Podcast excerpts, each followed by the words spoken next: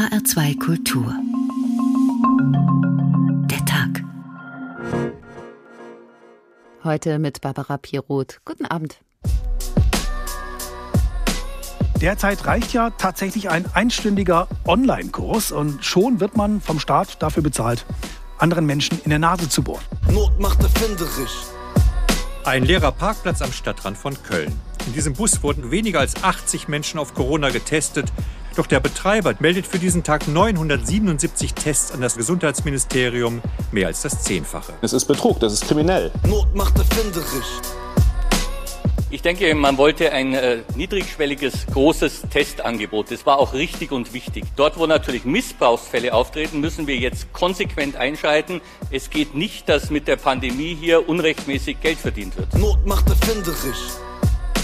Wir haben die Problematik, dass wir nicht nachvollziehen können, in welchen Krankenhäusern sind genau wie viel zusätzliche Intensivbetten aufgebaut worden. Diese Freihaltepauschalen über Gebühr wahrscheinlich beansprucht worden sind, riesige Summen auf diese Weise an die Krankenhäuser geflossen sind. Not macht erfinderisch. Sehen Sie, das Gesundheitsministerium hat ja im Frühjahr, als die Not am größten war, extra für die Maskenbeschaffung ein Open-House-Verfahren organisiert. Das, das, ist ein Vergabeverfahren. Das ja, ja, ich, ich, weiß, ich weiß, ich bin Jurist. Wie open war denn das Haus? Wide, wide open. Not macht erfinderisch. Politiker machen sich den Staat zur Beute. Und das mitten in einer Krise, meine Damen und Herren. Wo es ja nicht einer war, sondern wo es einige waren, die ihr Mandat gnadenlos ausgenutzt haben für persönlichen Profit. Not macht erfinderisch. In einer Krise zu helfen ist das Gebot aller, aber damit Kasse zu machen eben nicht. Stichwort Gebot. Not kennt kein Gebot. Das gilt offenbar besonders im Gesundheitswesen. Denn wenn die Not groß ist, kann man auch schon mal Fabelpreise und Provisionen verlangen, vor allem wenn man als Unionsabgeordneter ganz nah dran ist an den Entscheidern. Einige haben Masken und Schutzausrüstung vermittelt und sollen dafür teilweise mehr als 600.000 Euro eingestrichen haben. Auch Krankenhausbetreiber heißt es, hätten sich bereichert, indem sie mehrere tausend Intensivbetten für potenzielle Covid-Patienten aufbauten, die nun keiner mehr finden kann und indem sie außerdem die Belegungsquote künstlich dramatisch rechneten. In der Pandemie blühen Steuer- und Sozialbetrug ebenso wie Subventionstricks, weil Datenschutz und analoge Behörden wirksame Kontrolle verhindern oder weil es schnell gehen sollte und Kontrolle erst gar nicht mitbedacht wurde. Hauptsache Masken her, schnell und egal wie. Der Staat gibt Geld oder bietet erstmal in bester Absicht Hilfe und Förderung an. Zu Corona-Hochzeiten waren das ja Unsummen und das lockt Kriminelle. Der Bund der Kriminalbeamten spricht von einem Scheunentor weit offen für Betrüger. Allerdings nicht nur zu Beginn der Pandemie. Denn erst kürzlich kam heraus, dass bei manchen Corona-Testzentren der Staat ganz legal abkassiert wurde durch vorgegaukelte Tests, die nie stattgefunden haben. Sie hören H2 Kultur, der Tag, Not macht betrügerisch, Geschäftsmodell Pandemie. Beginnen wir mit dem Bestand der Intensivbetten. Der soll künstlich runtergerechnet worden sein, weil es bei Notstand für jedes Intensivbett Prämien gab vom Bund. Was dran ist an dem Verdacht, haben Kollegen der Redaktion Monitor recherchiert. Die Corona-Pandemie hat Deutschland seit Anfang letzten Jahres fest im Griff. Über 3,7 Millionen Infizierte, über 90.000 Tote. Immer wieder formulierten Politiker die Sorge, die Intensivstationen stießen an ihre Belastungsgrenzen. Die Intensivstationen, die sind weiterhin in zu vielen Städten, in zu vielen Regionen zu voll. Wenn wir warten würden, bis alle Intensivbetten belegt sind, dann wäre es zu spät. Doch wie knapp waren die Intensivkapazitäten tatsächlich? Darüber ist eine Diskussion entbrannt. Grundlage dafür ein Bericht des Bundesrechnungshofs mit Verweis aufs Robert Koch Institut. Der Verdacht, Krankenhäuser könnten die Zahl ihrer Betten künstlich heruntergerechnet haben, um Steuergelder zu kassieren. Zitat das Robert Koch Institut äußerte gegenüber dem Bundesgesundheitsministerium mit dem Schreiben vom 11. Januar 2021 die Vermutung, dass Krankenhäuser zum Teil weniger intensivmedizinische Behandlungsplätze meldeten, als tatsächlich vorhanden waren. Zum Verständnis. Zu Beginn der Pandemie hatte der Bundestag beschlossen, wenn Krankenhäuser dringend benötigte Betten für Covid-Patienten freihalten, bekommen sie Ausgleichszahlungen vom Bund. Seit Mitte November waren diese an Bedingungen geknüpft. Eine hohe Inzidenz und weniger als 25 Prozent freie Intensivbetten in der Region. Anders formuliert, es gab nur Geld, wenn Intensivbetten knapp waren. Hatten die Krankenhäuser dadurch ein Interesse, den Anschein von Mangel zu erwecken? Ein Blick ins Divi-Intensivregister. Hier melden alle Krankenhäuser täglich ihre Belegungen. Im Herbst gingen die Zahlen der gemeldeten freien Betten tatsächlich runter, obwohl die Zahl aller Intensivpatienten weitgehend gleich blieb. Allerdings schon einige Wochen bevor das neue Gesetz im November in Kraft trat. Intensivmediziner sagen, das liege unter anderem an der steigenden Zahl von Covid-Patienten und an fehlendem Personal in den Kliniken. Doch war es nur das? SPD-Gesundheitspolitiker Karl Lauterbach meint nein. Das neue Gesetz sei geradezu eine Einladung zum Schummeln. Es biete falsche Anreize. Einige Mediziner hätten ihm das bestätigt. Ich glaube, dass der Verdacht leider richtig ist. Ich also, äh, kann nicht einschätzen, wie viele Krankenhäuser das betrifft, aber es scheint kein Einzelfall zu sein eines einzelnen Hauses, sondern es haben sehr viele Krankenhäuser offenbar, nachdem diese Regelung gekommen ist, ihre Intensivbetten zum Teil abgemeldet. Also doch Manipulation? Dieser Verdacht wird gestützt durch dieses Schreiben des Robert Koch Instituts an das Bundesgesundheitsministerium vom Januar. Darin berichtet das RKI, die Ausgleichszahlungen seit Mitte November hätten monetäre Anreize für eine veränderte Eingabe der Bettenkapazitäten geschaffen. Diese Einschätzung ergebe sich aus zahlreichen E-Mails und Anrufen, die das RKI erhalten habe. Das Ausmaß sei schwer einzuschätzen, aber bereits die Zunahme der Nachfragen ist Grund zur Sorge.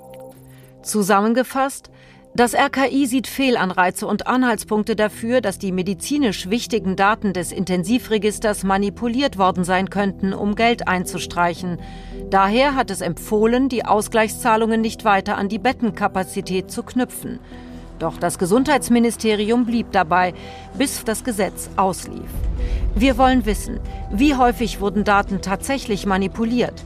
Intern heißt es beim RKI, freie Intensivbetten seien nur in einem kleinen einstelligen Prozentbereich verheimlicht worden. Offiziell bestätigen will man das aber nicht halten wir nochmal fest, da gibt es den Verdacht, dass Krankenhäuser getrickst haben. Mit letzter Sicherheit kann das aber bislang jedenfalls niemand sagen, denn dafür müsste man ja wissen, wie viele Betten es vorher gab und wie viele nachher, aber nicht mal das ist klar. Professor Matthias Schrappe ist Infektiologe, hat Kliniken in Frankfurt und Marburg zum Beispiel geleitet und er hat mit Kollegen im Mai eine Stellungnahme abgegeben, die für Aufsehen sorgte. Schon damals hieß es in diesem Papier falsche Angaben der Kliniken, unklare Verwendung der Mittel. Und zu einem ähnlichen Ergebnis kam ja dann auch der Bundesrechnungshof. Guten Abend, Herr Professor Schrappe. Frau Beroth. Bevor wir über Ihr Schreiben sprechen, erstmal die Frage, wie kann es eigentlich sein, dass es keine belastbaren Zahlen gibt zu den Intensivbetten in Deutschland? Ja, speziell unter den Bedingungen der Corona-Epidemie ähm, wirklich ähm, verwunderlich. Die Krankenhausplanung, somit auch die Intensivbettenplanung liegt in den Händen der Länder. Man hat ähm, da manchmal halt wirklich auf Bundesebene einen schlechten Durchblick. Aber spätestens seit ähm, der sogenannten ersten Welle vor einem Jahr hätte man natürlich bei diesem kritischen Punkt der Intensivbettenausstattung äh, bundesweit Zahlen generieren müssen. Nun haben wir also die Situation, dass letztes Jahr zwischen März und September je 50.000 Euro gezahlt wurden für jedes zusätzlich geschaffene Intensivbett. Insgesamt sind es fast 700 Millionen Euro. Wenn man das runterrechnet, entspricht das ungefähr 13.700 Betten. Jetzt heißt es, diese Betten könne man nicht finden. Was heißt das nicht finden?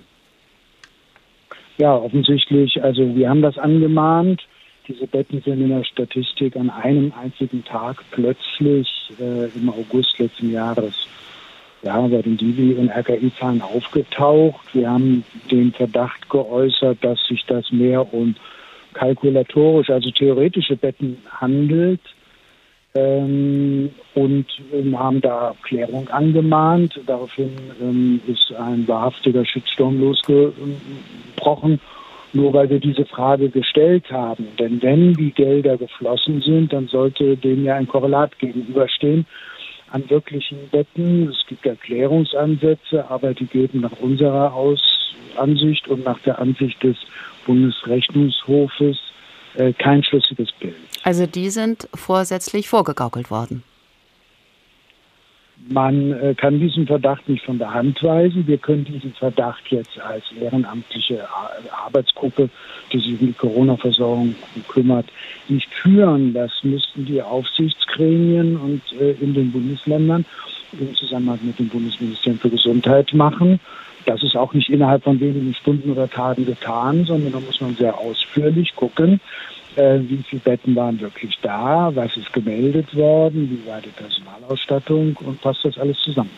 Mehrere Bundesländer sind diesen Manipulationsvorwürfen ja auch schon nachgegangen, aber niemand konnte etwas finden, heißt es. Nicht in Nordrhein-Westfalen, nicht in Hessen, nicht in Rheinland-Pfalz. Von dort hieß es, es habe vereinzelt Rückforderungen an Kliniken gegeben, aber nicht in nennenswertem Umfang. Und generelle Vorwürfe an Kliniken, falsche Angaben gemacht zu haben, seien nicht gerechtfertigt. Wie passt das dann zusammen mit Ihrer These? Ja, man ähm, muss, wie eben schon andeutete, da sicherlich sehr viel gründlicher noch schauen. Zum einen haben wir ja die Investitionspauschalen, das heißt, dass neue Betten geschaffen werden.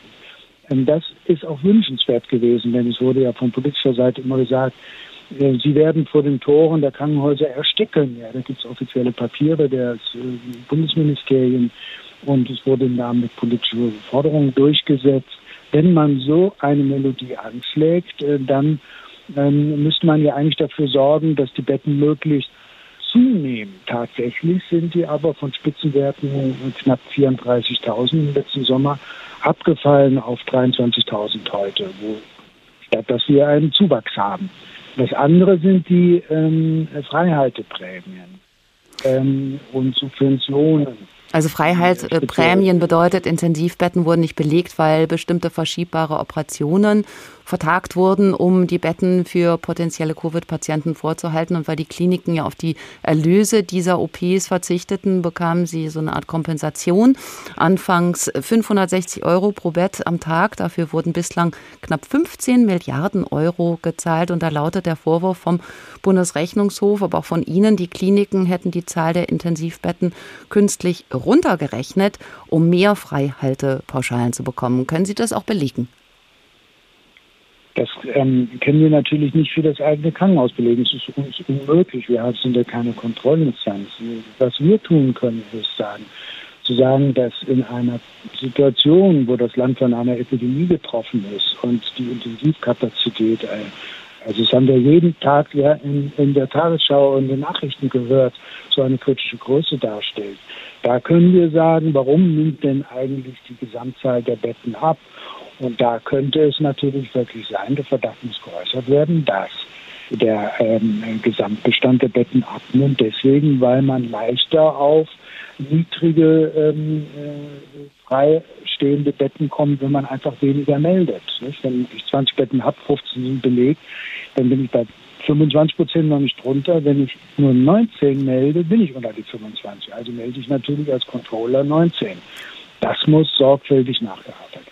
Das Argument, die Intensivstationen arbeiten am Anschlag, war ja auch wirkungsvoll. Das hat ja geholfen, immer neue Lockdowns zu begründen. Jetzt sagt der Chef der Berliner Charité, das mache ihn fassungslos, dass die Belastung von Intensivbetten in Frage gestellt wird, dass es nun heißt, die Krankenhäuser haben sich an Corona gesund gestoßen. Er sagt, die Lage war extrem angespannt, die Pflege von Covid-Patienten aufwendig gewesen, teuer und sein Haus jedenfalls habe trotz Ausgleichszahlungen Verluste gemacht. Ja, wir haben diesen Vorwurf gehört, wir werden die äh, Ärzte und Pflegenden vor Ort in der Versorgung nicht wertschätzen. Als Gegenteil steht in unseren Papieren drin. Es ist ähm, äh, und es gibt bestimmte Schwerpunkte, Krankenhäuser, gerade die Universitätskliniken, die hat es wirklich getroffen. Ich weiß aus der Zeit der HIV-Epidemie, was es heißt, in, in der Situation einer Epidemie im Krankenhaus als Arzt zu arbeiten. Ähm, das ist nicht der Punkt. Unsere Frage ist eher, warum ist von diesen 2020 alleine 10 Milliarden Euro nicht mehr dort vor Ort bei den Pflegenden und Ärzten angekommen? Und warum? Ähm, ja, wahrscheinlich. Also es gibt ähm, eindeutige Hinweise aus dem privaten Krankenhaussektor zum Beispiel, dass trotz abnehmender Patientenzahlen die Erlöse noch nie so stark angestiegen sind wie im letzten Jahr. Also die goldenen Seiten der Krankenhausfinanzierung, was ja auch vom Spitzenverband der gesetzlichen Krankenversicherung jetzt geäußert wird, ist ja schon bald ein geflügeltes Wort. Da muss man ähm, offensichtlich nachgucken, ob die Gelder nicht zur Verschönung der Bilanzen verwendet wurden, statt Sie meinen da Helios im Speziellen? Die Arbeit machen.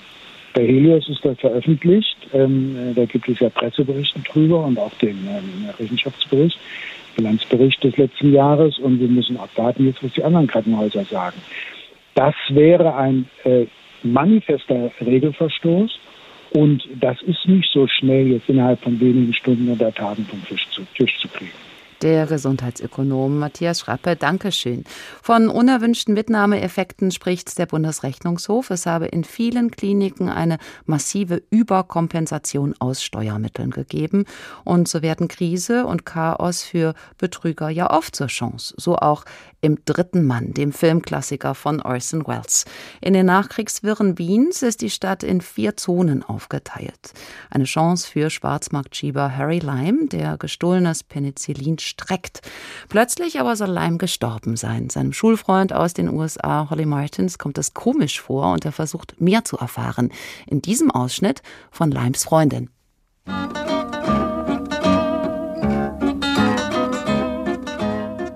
Vielleicht hat Harry Ihnen von mir erzählt. Mein Name ist Holly Martins. Er hat nie über seine Freunde gesprochen. Oh. Möchten Sie Tee? Gern. Ich möchte mit Ihnen über Harry Lime sprechen. Was gibt es denn darüber noch zu sagen? Nichts. Ich habe Sie beim Begräbnis gesehen. Tut mir leid, ich habe Sie nicht gesehen. Ich sprach noch einen anderen Freund von Harry. Baron Kurz. Kennen Sie ihn? Nein. Hat einen kleinen Hund. Ach so, der. Verstehe Harry nicht, dass er mit dem befreundet war. Er hat mir übrigens nach Harrys Tod Geld gebracht. Harry hätte es ihm im letzten Augenblick aufgetragen. Hm. An mich soll er auch gedacht haben. Bisschen sonderbar. Kurz vorm Tode, nicht? Dr. Winkel sagt es mir auch. Dr. Winkel? Wer ist das? Und der Arzt von Harry. Wie es passiert ist, ist er gerade vorbeigegangen. Sein Arzt? Ja? Hm. Waren Sie bei der Verhandlung? Ja, der Chauffeur wurde freigesprochen. Er hatte sehr gute Zeugnisse, auch von Harry. Es war Harrys Chauffeur? Hm. Na, also. Ich weiß nicht. Alle waren sie da. Kurz, der Rumäne Popescu, sein eigener Chauffeur überfährt ihn, sein Arzt kommt zufällig vorbei. Nicht ein Fremder.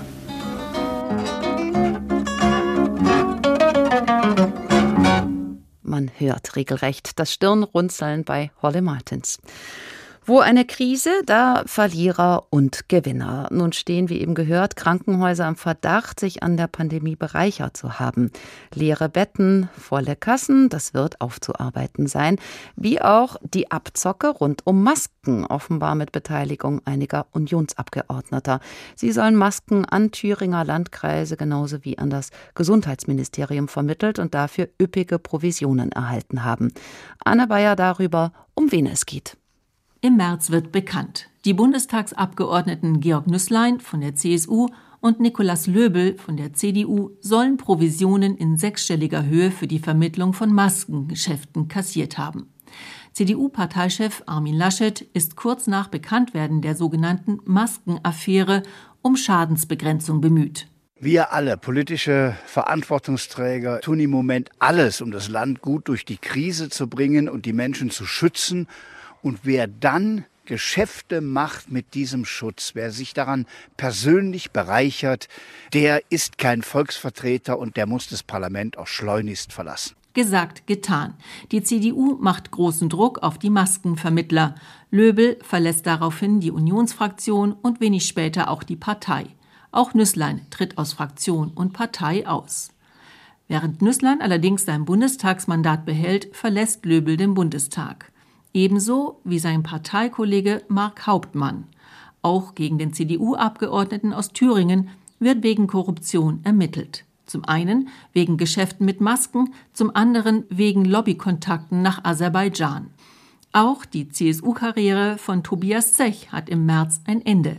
Er steht wegen fragwürdigen Nebeneinkünften und Geschäftskontakten mit der mazedonischen Regierung im Verdacht der Korruption. Ein schwarzer März also für die Union. Ihr Ansehen und auch das des Bundestages ist ramponiert. Die Unionsspitze fordert Konsequenzen. Wir arbeiten das alles jetzt äh, sehr, sehr lückenlos äh, auf. Wir müssen klar Schiff machen. Wir brauchen neue Regeln. Und da wird jetzt auch durchgegriffen. Unionsfraktionschef Ralf Brinkhaus, CSU-Chef Markus Söder und der CDU-Vorsitzende Armin Laschet versprechen, die Maskenaffäre und Lobbyarbeit in ihren Reihen aufzuklären. Die Union erarbeitet einen Verhaltenskodex, wonach Abgeordnete ihre Nebentätigkeiten offenlegen müssen. Clara Helming von der Transparenzinitiative Abgeordnetenwatch erhofft sich davon allerdings nicht sehr viel. Das ist ganz nett. Das können die Parteien ruhig machen. Wirkliche Konsequenzen wird es aus unserer Sicht nicht haben, denn das beruht auch auf Selbstkontrolle und es gibt keine Sanktionsmöglichkeiten. Mehr Transparenz muss her. Das sieht dann im März nach langem Widerstand der Unionsfraktion auch eine Mehrheit des Bundestags so. Das Parlament verabschiedet noch im gleichen Monat das sogenannte Lobbyregister. Von nun an müssen sich offizielle Interessensvertreter in eine öffentlich einsehbare Datenbank des Bundestages eintragen. Und auch das Abgeordnetengesetz wird verschärft. Abgeordnete müssen ihre Nebeneinkünfte klarer aufdecken und der Bundesverwaltung melden.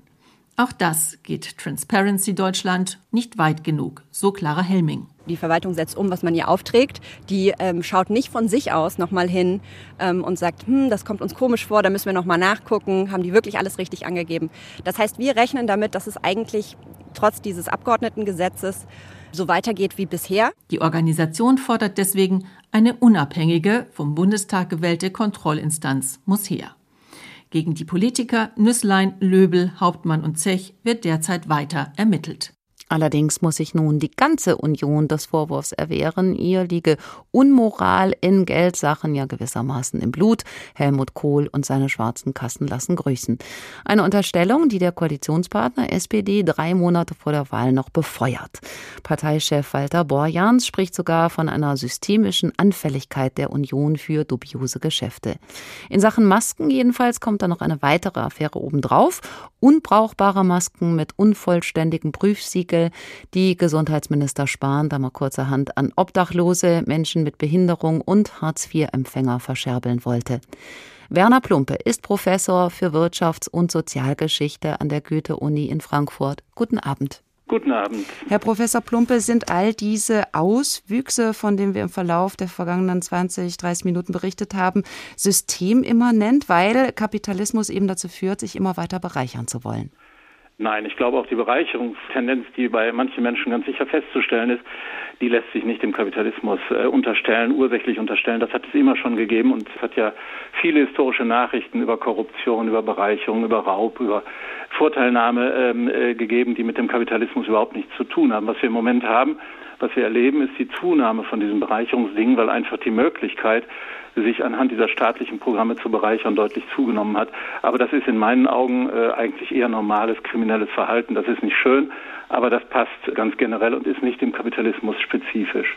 Vielleicht könnte man die möglichen Betrügereien aber auch als das genaue Gegenteil lesen, als Ausdruck eines defekten Kapitalismus. Masken zum Beispiel hätte zuvor kein Mensch in solchen Stückzahlen gebraucht. Genau. Auf einmal mussten aber Millionen her, koste es, was es wolle, bloß konnte der Markt die ja gar nicht vorhalten, weswegen es dann eine Verknappung gab mit Wucherpreisen. Und das ist ja eben gerade kein kapitalistischer Normalbetrieb mit einem genau. aufgeblasenen Markt für einige wenige Produkte. Ja, das kann man historisch sehr häufig sehen, wenn der Staat als Nachfrage nach bestimmten Gütern auftritt, die auf dem Markt normalerweise nicht angeboten werden, Rüstungsgüter etwa im Ersten Weltkrieg oder bestimmte andere Dinge in den 20er Jahren, die war ja auch, die 20er Jahre waren ja gerade in Berlin von starken und von vielen Korruptionsskandalen geprägt. Also wenn der Staat äh, nachfragt nach Gütern, die normalerweise eben auf dem Markt in dieser Form und Menge nicht da sind, dann ist das eine Chance für viele Leute, äh, hinzugehen und zu sagen, hör mal, ich kann euch das doch anbieten, ich besorge euch das, ich mache das schon, ihr müsst es mir dann allerdings auch entsprechend vergüten. Wenn der Staat unter Druck steht, schnell zu handeln, also in diesem Fall schnell Masken besorgen zu müssen oder schnell andere Güter zu haben, dann ist er auch anfällig, weil ja die Legitimität in Frage gestellt ist, sich auf solche Angebote einzulassen. Das ist aber die Folge, wenn man so will, einer, einer, einer künstlichen Knappheit, die durch die starke staatliche Nachfrage und durch das viele Geld, das der Staat in die Hand nimmt, erst geschaffen wurde. Das ist ja auch ein Beispiel dafür, dass unmittelbar in der Krise offenbar einige die Möglichkeit nutzen. Heutzutage sind das dann eben Betreiber von Krankenhäusern oder genau. Testzentren, auf die wir nachher noch zu sprechen kommen. Die nutzen diese Notlage aus. Ist das äh, typisch, wenn wir geschichtlich einen Blick zurückwerfen? Also passt das historisch immer genau dann, weil keiner so genau guckt und alle beschäftigt sind? Naja, weil der Staat unter dem Druck steht, etwas liefern zu müssen und die Öffentlichkeit das erwartet, wo der Staat eben sehr viel Geld in die Hand nimmt und dadurch Anreize schafft, dann schafft er auch das Milieu, in dem, sagen wir mal, kriminelle Naturen versuchen, äh, sich dann eben entsprechend zu bereichern. Das äh, sollte man allerdings auf der anderen Seite auch nicht zu stark betonen, denn es gibt ja eben auch die positiven Seiten äh, dabei. Äh, der Staat steht nun mal unter dem Druck, diese Handlungen vorzunehmen und äh, Masken müssen besorgt werden und Impfstoffe müssen in unserem Fall dann kommen und insofern äh, ist vielleicht ein gewisses Risiko, dass man den einen oder anderen schlimmen Finger dabei begünstigt, vielleicht nicht mal zu vermeiden. Historisch gesehen ist es jedenfalls so, dass in solchen Situationen immer dieses Phänomen aufgetreten ist. Sie haben eben den Ersten Weltkrieg erwähnt. Da wurden Kriegslieferanten früh mit Orden ausgezeichnet wegen ihrer kriegswichtigen patriotischen Pflicht am genau. Vaterland. Und später stellte sich dann raus, die haben eigentlich nur ihr Monopol ausgenutzt. Ist das vom Prinzip her vergleichbar mit fragwürdigen Geschäften aktuell rund um Corona? Denn die geschehen ja auch unter einem Deckmantel. Da ist es dann der Dienst an der Gesundheit der Deutschen. Ja, das ist, spielt immer eine große Rolle. Wenn der Staat etwas dringend benötigt und sagt, das muss jetzt gemacht werden für die Volksgesundheit, für die Landesverteidigung oder ähnliches mehr, dann werden diejenigen, die dieser staatlichen Nachfrage nachkommen, ihr eigenes Handeln natürlich als selbstlos darstellen und sagen, wir dienen der Verteidigung Deutschlands oder wir dienen der Volksgesundheit oder irgendwelcher anderer Dinge, wobei sie äh, in der Regel aber natürlich ihren eigenen Vorteil nicht vergessen. Das ist fast zwangsläufig, dass das passiert. Anders wäre es ja auch kaum möglich. Stellen Sie sich das im Ersten Weltkrieg oder aktuell vor, dass jemand sich hinstellt und sagt, das ist ein tolles Geschäft, da mache ich jetzt mal meinen Sonderprofit und von daher engagiere ich mich im Bereich der Masken. Das müsste ja nicht mal nachteilig sein. Jemand, der das einigermaßen transparent macht und dann äh, eine Ware liefert, die gut von der Qualität ist, zu angemessenen Preisen, dass der seinen Gewinn macht, das ist für den Kapitalismus das Normale. Was wir hier haben, was nicht das Normale ist, dass wir haben eine verzerrte Angebots-Nachfragesituation durch dieses staatliche Engagement und wir haben letztlich ein Angebot, das nicht ehrlich ist bei den Masken, bei den Krankenhausbetten und bei anderen Dingen, das sich aber dahinter versteckt, dass man so tut, man würde ja nur im Interesse des Gemeinwohlhandelns. Das macht die ganze Sache äh, ehrlich gesagt ein bisschen unappetitlich. Das ist richtig, ja. Mhm. Es gibt ja Beobachter, die sagen, gerade Corona habe gezeigt, dass das System versagt habe, dass wir mit unserem mhm. Hang zum Überfluss an die Grenzen gekommen seien, damit, dass künstlich Bedürfnisse geweckt werden, mit der Wegwerfmentalität, der Ausbeutung von Umwelt und Mensch, wie das Beispiel der Schlachthöfe zeigte. Und da könnte jetzt Corona eine Chance sein, dieses Modell hinter uns zu lassen. Sehen Sie dafür Anzeichen? Da bin ich eigentlich eher skeptisch. Das ist das große Thema der vergangenen Monate äh, gewesen, dass man Corona jetzt auch in den Dienst für allgemeine Gesellschaftskritik nimmt. Das ist äh, verständlich, da, äh, das kann man nachvollziehen. Aber die Zusammenhänge sind doch sehr konstruiert. Unsere alltäglichen Lebensformen, unsere alltägliche äh, Art, mit Gütern umzugehen und, und dies von bei den meisten Menschen ja nicht von einem großen Überfluss bestimmt, sondern eher davon, dass man sich mit beschränkten Mitteln versucht, irgendwie so durch den Alltag durchzuschlagen. Und äh, die großen Masseneffekte entstehen ja erst dadurch, dass es viele Menschen Menschen sind, die so leben. Aber dass generell unsere Lebensweise jetzt mit dieser pandemischen Situation in irgendeiner Weise ursächlich verbunden ist, das sehe ich, wenn ich ehrlich bin, eigentlich nein, das sehe ich nicht. Werner Plumpe, Professor für Wirtschafts- und Sozialgeschichte an der Goethe-Uni in Frankfurt. Herzlichen Dank für das Gespräch. Sie hören H2 Kultur, der Tag Not macht betrügerisch, Geschäftsmodell Pandemie. Wie sich mit der Gesundheit und dem Leben ohnehin schon immer Geschäfte machen ließen, schon immer gab es Quacksalber und Scharlatane, aber auch Betrüger, die auch heute noch Antibiotika strecken mit oft lebensgefährlichen Folgen. Das geschieht real, wurde filmisch aber schon 1949 durchgespielt im Dritten Mann, wo Penicillinschieber Harry Lyme skrupellosen Machenschaften nachgeht. Angeblich soll Lyme bei einem Verkehrsunfall ums Leben gekommen sein. Sein Schulfreund Holly Martins kann das aber nicht glauben und stellt Nachforschungen an, zum Beispiel bei Major Calloway aus dem britischen Sektor der Stadt.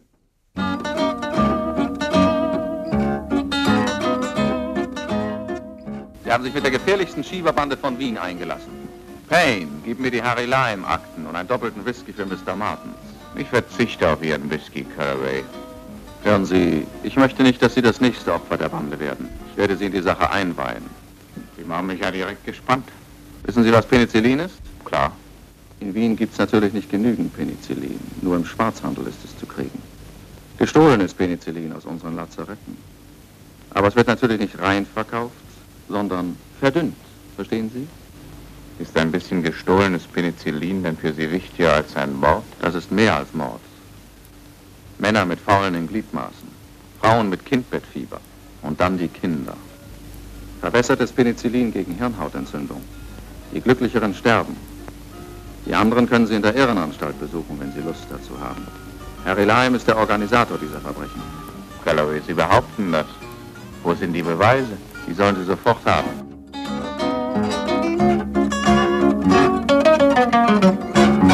Auszug aus dem Film Der dritte Mann mit Orson Welles nach dem Buch von Graham Greene.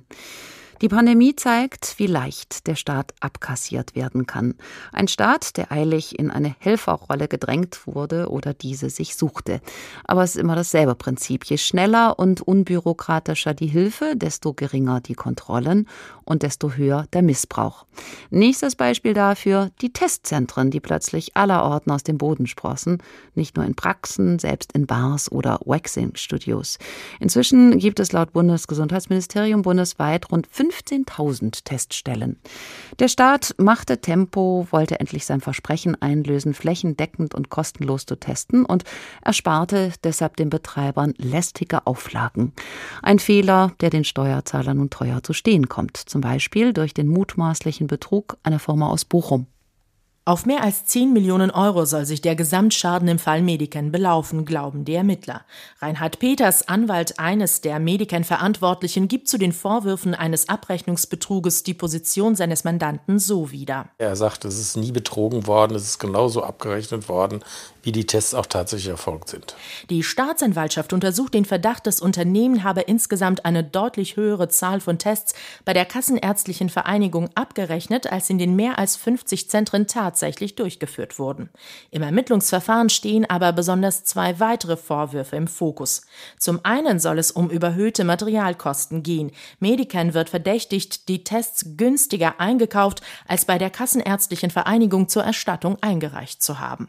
Aus Justizkreisen ist außerdem ein zweiter Verdacht zu hören. Die Firma soll viele der 1,6 Millionen Tests als ärztliche Leistung abgerechnet haben. Das bedeutet drei Euro mehr pro Test, als nach Ansicht der Staatsanwaltschaft zulässig gewesen wäre. Wann die Tests als ärztliche Leistung gelten, ist in der Testverordnung nicht genau geregelt.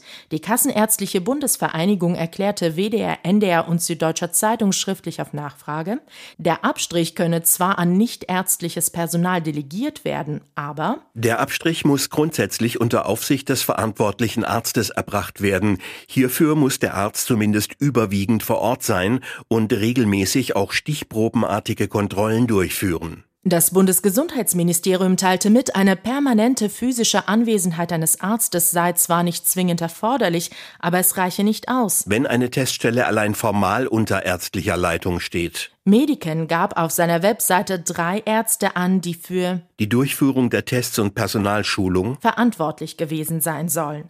WDR, NDR und SZ liegen mehrere Testergebnisse von Mediken vor, auf denen auch einer der Ärzte namentlich angegeben ist. Bei Mediken sollen drei Ärzte für damals mehr als 50 Testzentren zuständig gewesen sein. Alle drei sind hauptberuflich als plastische Chirurgen in einem Krankenhaus in Niedersachsen angestellt. Dort arbeiten sie Vollzeit.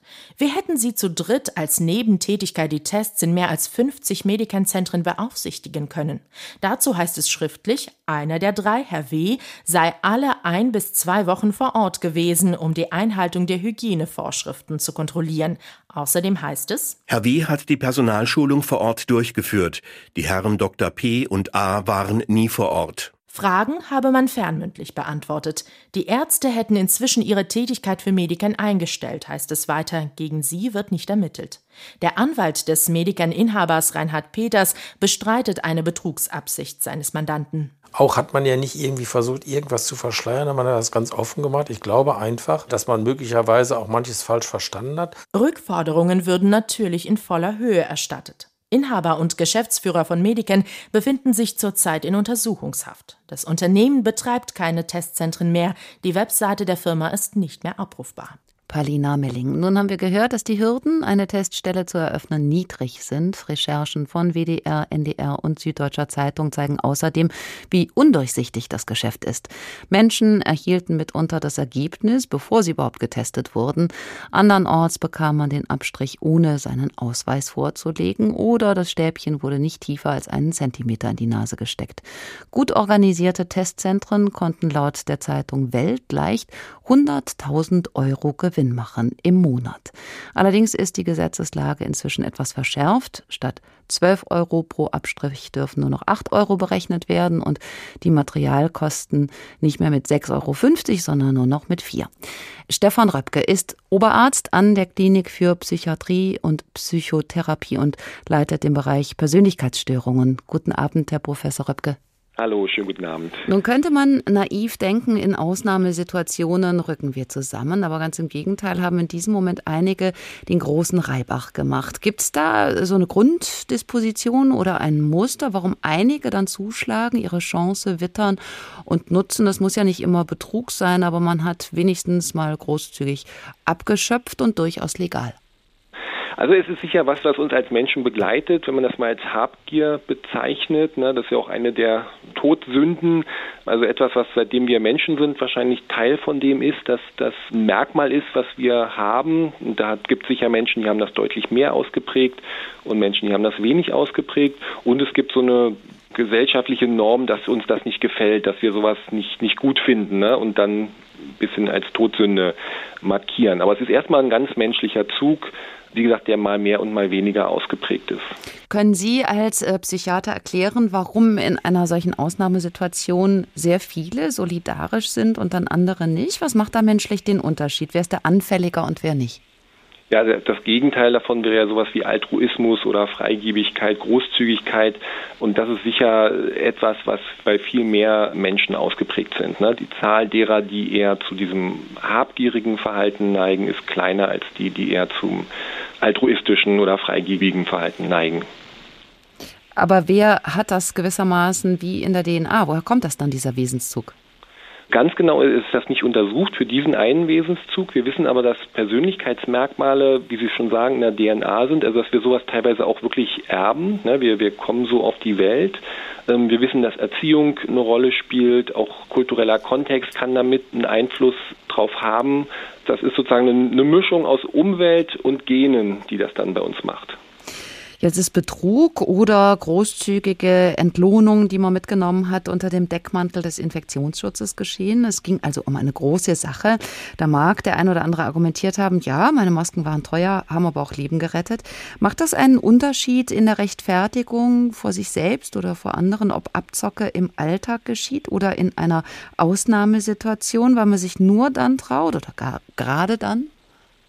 Ja, ich glaube, das ist ein Unterschied, ob man sozusagen noch in einem Bereich ist, der gesellschaftlich zwar nicht gut angesehen ist, aber irgendwie doch noch legal akzeptiert ist. Ne? Also ob man das Gefühl hat, man hat einfach ein sehr gutes Geschäft gemacht und man hat in Anführungsstrichen auch seinen Teil ähm, abbekommen, versus jemand, der sich da ganz klar im Illegalen bewegt und äh, ganz klar strafbare Handlungen vollführt.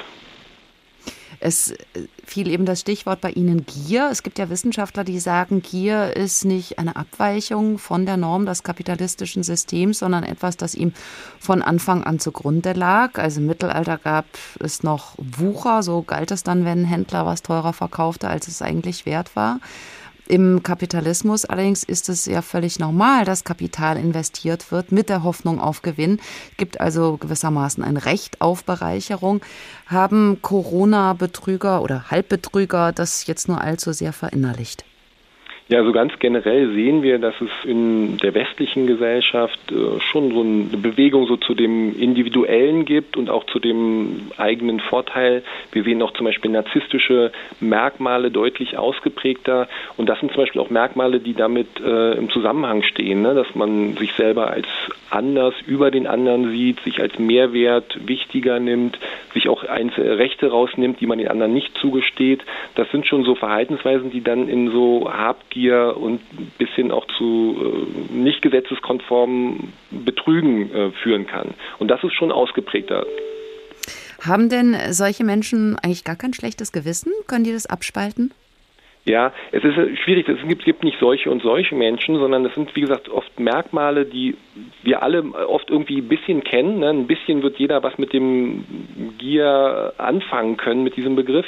Die sind halt mehr oder weniger ausgeprägt, diese Merkmale. Ne? Und wir sehen, dass die teilweise so stark ausgeprägt sein können, dass man dann auch wirklich darunter leidet und Beeinträchtigungen hat und wirklich eine klinische Krankheitsdiagnose hat. Professor Stefan Röpke. Er leitet den Bereich Persönlichkeitsstörungen an der Berliner Charité. Vielen Dank für das Gespräch. Hier ist H2 der Tag. Not macht betrügerisch. Geschäftsmodell Pandemie haben wir heute getitelt. In Reinkultur verkörpert diese These Harry Lime, der Schieber vom Wiener Schwarzmarkt, den wir vorhin schon kennengelernt haben. Inzwischen wissen wir, sein Unfall war nur vorgetäuscht und es gelingt seinem Freund Holly Martins, sich mit Lime zu verabreden. Unvergessen anlässlich der Showdown am Riesenrad im Wiener Prater.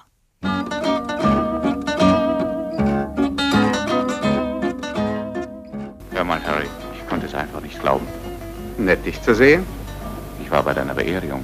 Holly, hör auf. Hast du schon mal eins von deinen unschuldigen Opfern gesehen? Zugegeben, das Ganze ist nicht sehr schön, aber, aber Opfer. Was für Worte. Sieh mal da hinunter.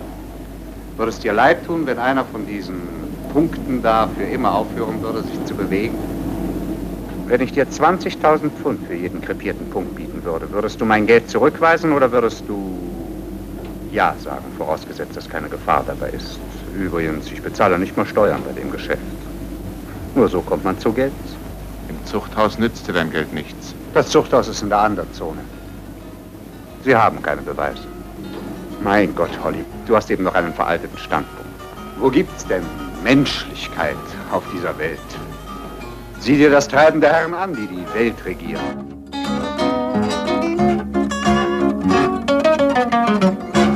So kann man Penicillinfälschungen auch vor sich rechtfertigen.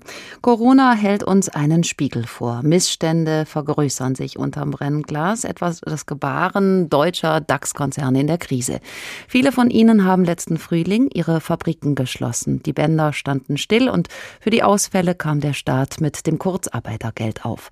Das hat man gerne mitgenommen, sei ja auch eine Leistung gewesen aus Versicherungen, in die man jahrelang einbezahlt habe, heißt es zum Beispiel von BMW.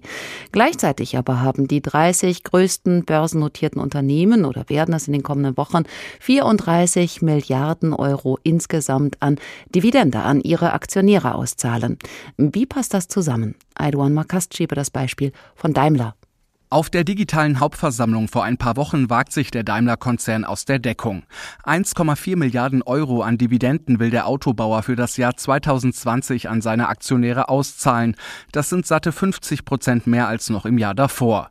Schämen müsse sich das Stuttgarter Unternehmen dafür nicht, sagt der Aufsichtsratschef Manfred Bischoff. Die Unterstellung, dass die Dividende ausbezahlt würde aus Steuergelder, die wir als Subventionen in der Krise erhalten hätten, ist schlicht und einfach falsch. Denn die Kurzarbeitergelder, die wir erhalten haben, sind eine Versicherungsleister aus der Arbeitslosenversicherung. Durch die Kurzarbeit hat Daimler in der Krise rund 700 Millionen Euro gespart. Steuergelder aus der Arbeitslosenkasse, in die das Unternehmen selbst eingezahlt hat. Rechtlich sei nichts dagegen einzuwenden, dass Daimler seine Aktionäre jetzt am Gewinn beteiligt, aber ob es moralisch auch okay ist, obwohl der Gewinn auch durch Steuergelder zustande gekommen ist, Stefan Sell vom Institut für Sozialpolitik und Arbeitsmarktforschung. Dann kann und muss man die Frage stellen, ob man nicht auch von den Anteilseignern, von der Kapitalseite in dieser Notsituation auch einen Beitrag hätte erwarten müssen zur Finanzierung der Aufrechterhaltung der Unternehmen. Bis zu 20 Milliarden Euro kostet die Kurzarbeit den Bund wohl in diesem Jahr. Mit Steuergeldern wird die inzwischen leere Kasse der Bundesagentur für Arbeit wieder aufgefüllt. Nichtregierungsorganisationen äußern Kritik. Eigentlich sollten die Steuergelder die Beschäftigung sichern und Pleiten verhindern und nicht als Gewinnausschüttungen in den Taschen der zahlreichen Aktionäre landen. Damit müsse Schluss sein, fordert Gerhard Schick von der Interessenvertretung Bürgerbewegung Finanzwende. Wir fordern von der Bundesregierung einen Lockdown für Dividenden. Das heißt, Kurzarbeitergeld nur dann, wenn es keine Gewinnausschüttungen gibt. Die Bundesregierung sollte da dem Vorbild der Niederlande folgen. Dort ist auch bei einer Verlängerung der Hilfen genau diese Bedingung nach großem öffentlichen Protest eingeführt worden. Keine Dividenden bei Kurzarbeit, das gilt etwa auch in Dänemark, Schweden oder Frankreich. Die Nichtregierungsorganisation Oxfam fordert nach der Corona-Pandemie sogar einen grundsätzlichen Kulturwandel in der Wirtschaftswelt. Barbara Senholz-Weinhardt. Wir wollen, dass die großen deutschen Konzerne ihr Potenzial, ihre Innovationskraft, ihr Streben der Menschen, die dort arbeiten, ausrichten, tatsächlich die Bedürfnisse von Menschen auf eine Art und Weise zu befriedigen, die sozial und ökologisch gerecht ist und tatsächlich allen dient. Und eben nicht nur den Kapitalgebern. Anlegerschützer Marc Tüngler verteidigt dagegen die Entscheidung von Daimler und anderen Unternehmen. Der Hauptgeschäftsführer der Deutschen Schutzvereinigung für Wertpapierbesitz argumentiert, die Folgen für die Unternehmen seien gravierend, wenn sie ihre Investoren nicht bei Laune hielten. Der Druck wäre noch viel größer, wenn kein Dividende gezahlt würde, dann würde nämlich der Kurs deutlich fallen, weil Investoren sich allein aufgrund der Tatsache, dass kein Dividende gezahlt wird, verabschieden müssten, sogar von Daimler. Und dann würde der Kurs massiv fallen. Der Druck auf Ulla Kelinius und Daimler wäre sehr viel größer. Es müssen noch stärkere Kostensenkungsprogramme in Zukunft durchgeführt werden. Auch für institutionelle Anteilseigner seien die Dividenden wichtig, etwa für Pensionsfonds. Denn nur durch sie lasse sich sicherstellen, dass Rentner zuverlässig an ihr Geld kommen. Klaus Günther ist Professor für Rechtstheorie, Strafrecht und Strafprozessrecht an der Goethe-Uni in Frankfurt. Er hat das Buch geschrieben, Der Sinn für Angemessenheit, Anwendungsdiskurse in Moral und Recht. Guten Abend. Guten Abend. Herr Professor Günther, müssen Unternehmen eigentlich von einem moralischen Standpunkt her auch der Gesellschaft, also uns, der Gesamtheit an Steuerzahlern etwas zurückgeben? Denn die halten ja nur die Hand auf, aber gezahlt wird an die Aktionäre, zum Beispiel im Falle von BMW an China oder Kuwait. Ja, moralisch kann man sicher sagen, dass sie äh, eine solche Verpflichtung hätten. Allerdings äh, muss man dabei natürlich auch noch fragen, ähm, äh, ob Unternehmen sagen, überhaupt äh, generell verpflichtet sind, äh, ähm, über das normal zu erwartende Maß hinaus moralisch zu handeln, ähm, weil sie ja eher einer ökonomischen Logik folgen. Jetzt gibt es zwar schon seit vielen Jahren ähm, auch die Vorstellung, dass ähm, sozusagen Unternehmen sowas wie eine äh, gesellschaftliche Mitverantwortung haben, Corporate Social Responsibility. Ähm, das äh, wird häufig propagiert, äh, von einigen auch praktiziert. Man weiß nicht genau, ob eher sozusagen aus äh, Werbezwecken oder äh, ob sie es wirklich äh, ernsthaft tun. Ähm, aber dagegen steht natürlich immer der Einwand, ähm, den ich nicht unbedingt teile, aber der sozusagen von vielen Ökonomen dagegen vorgebracht wird, dass ähm, sozusagen Unternehmen eigentlich dadurch am Ende sozusagen zum Gesamtwohl beitragen, dass sie eben gewinnorientiert ähm, handeln. Mhm. Äh, nur dann, wenn sie Gewinne machen, dann äh, können sie sozusagen auch äh, so viel ähm, ähm, Geld generieren, das dann wieder anderen zugutekommt, beziehungsweise Produkte herstellen, die anderen zugutekommen, auf diese Weise eben ähm, insgesamt sozusagen den gesellschaftlichen Vorteil erhöhen, mhm. äh, während bei äh, sozusagen so moralischen ähm, Erwartungen, die man solchen Unternehmen entgegenbringt, wenn sie die erfüllen würden, eher das passieren äh, würde, was äh, der Kollege gerade eben am Ende gesagt hat, äh, dass sie dann eben, wenn sie ihre äh, Kapitalgeber äh, nicht zufriedenstellen, der Aktienkurs runtergeht und dann der Schaden für das Unternehmen und für die äh, dort Mitarbeitenden am Ende größer ist. Das wird teilweise sehr heftig so vertreten von ähm, Ökonomen, die sozusagen allgemein unter dem Label des Neoliberalismus ähm, äh, auftreten, äh, beziehungsweise selber so auftreten, aber so etikettiert werden. Ähm, oder ich bin nicht Ökonom genug, um beurteilen zu können. Aber wenn Sie sagen Neoliberalismus, wenn Sie mhm. dieses Stichwort bringen, der war jetzt lange Zeit das große Credo seit der Finanzkrise und umso mehr in der Pandemie heißt das aber mehr Staatwagen, der Staat in der Retterrolle. Die vielen Beispiele für Missbrauch, die wir heute Abend zusammengetragen haben, oder die Verdachtsfälle lassen aber Zweifel daran aufkommen, ob der Retter sich am Ende nicht überschätzt. Muss der Staat denn überall mitmischen? Ähm, na gut, also das, was unter dem Label Neoliberalismus segelt, äh, ist ja eher dafür eingetreten, dass der Staat sich weiter zurücknimmt. Also dass man mehr in private Hände geben sollte, Staatsaufgaben äh, privatisieren sollte, weil eben sozusagen die ökonomische Effizienz auf diese Weise besser gewährleistet sei, als wenn der äh, Staat äh, das selber macht. Äh, jetzt könnte man äh, angesichts der Beispiele, die in dieser Sendung genannt worden sind, oder jedenfalls einiger Beispiele, ja dann sagen, ja okay, das hat doch die Krise gerade gezeigt, wenn es der Staat in die Hand nimmt, äh, dann äh, setzt er falsche Anreize, das wird alles sehr teuer. Ähm, auf der anderen Seite muss man eben sehen, ähm, dass gerade auch unter dieser Forderung, der Staat äh, solle sich reduzieren, die Verwaltung sollte zurückgebaut werden, sollte mehr privatisiert werden, eben sich auch doch einige Defizite gezeigt haben, ähm, die sozusagen effizientes und aber auch effektives staatliches Handeln ähm, sozusagen schwerer äh, äh, gemacht haben. Wenn jetzt der Staat jetzt plötzlich sozusagen in der in der Notsituation der Pandemie, von dem gefordert wird, er solle doch jetzt handeln und Ressourcen mobilisieren, ähm, um äh, Masken zu beschaffen und zu verteilen, Testzentren äh, zu organisieren, ähm, dafür zu sorgen, dass genug Intensivbettkapazitäten vorhanden sind, ähm, dann kann man das auch so deuten, dass man sagt, naja, wenn äh, ihr den Start vorher zurückgefahren habt, dann könnt ihr jetzt nicht erwarten, dass er sozusagen in einer Notsituation jetzt plötzlich ähm, äh, sozusagen über alle Möglichkeiten verfügt, um äh, aktiv und proaktiv jetzt äh, wirklich wirksam tätig zu werden. Die Situation in den Gesundheitsämtern, glaube ich, hat das ziemlich deutlich gezeigt. Er hat sich gezeigt, die sind unterbesetzt, ähm, die sind nicht wirklich gut organisiert organisiert, die hat man jahrelang vernachlässigt, ähm, äh, nicht ausreichend finanziert. Das ist so ein Beispiel sozusagen für sozusagen einen minimierten Staat, äh, der dann plötzlich überfordert ist, wenn unvorhergesehene große Aufgaben auf ihn zukommen. Also da ist der Staat ja auch irgendwie in der Zwickmühle, wenn ich es richtig verstehe, eingeklemmt ja. zwischen Tempo machen und mhm. Lücken und Mängeln und Bürokratie. Schwierig ist ja, dass auch ein Regierungsmitglied im Fokus ist, Bundesgesundheitsminister Spahn, dessen Ehemann soll Maskenlieferanten die Tür zum Ministerium geöffnet haben. Außerdem wird Spahn vorgeworfen, Apotheken beim Impfpass zu viel zu zahlen und bei den Testzentren und Kliniken zu wenig Kontrolle eingebaut zu haben. Wie problematisch ist das denn, wenn gerade der wichtigste Mann in einer Gesundheitskrise so viele Vorwürfe auf sich zieht?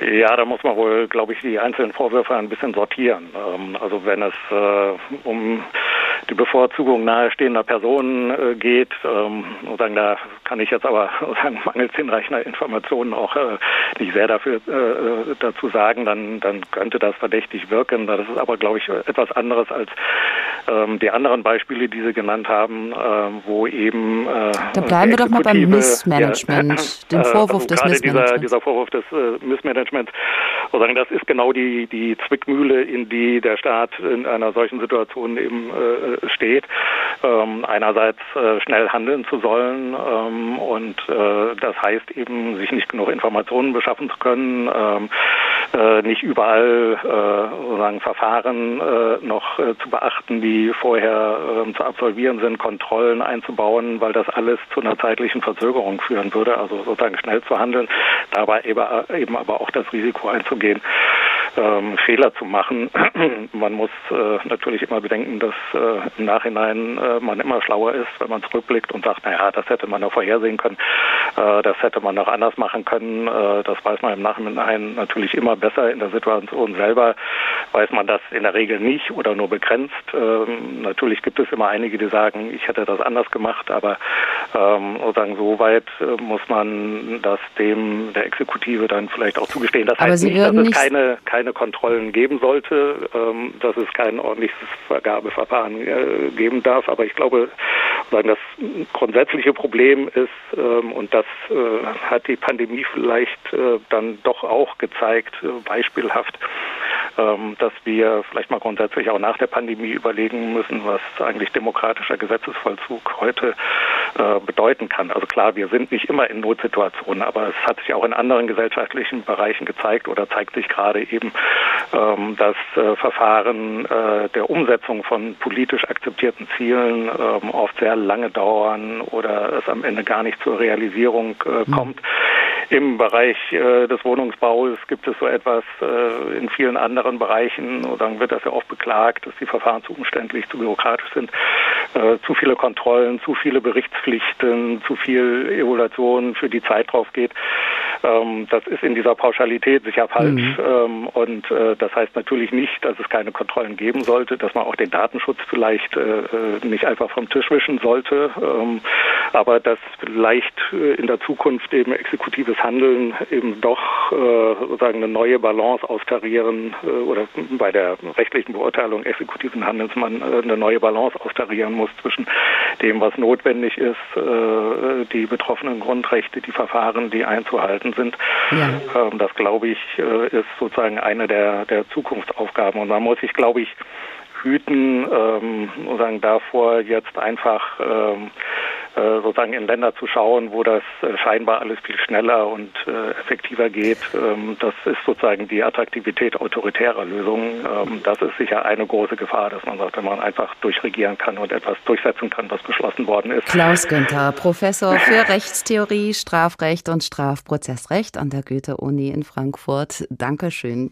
Der Ausnahmezustand begünstigt offenbar Schwindler. Alles muss schnell gehen, vieles wird nicht kontrolliert und wer behauptet, Leben zu retten, kann eigentlich wirklich jeden Preis nehmen. Das war HR2 Kultur der Tag.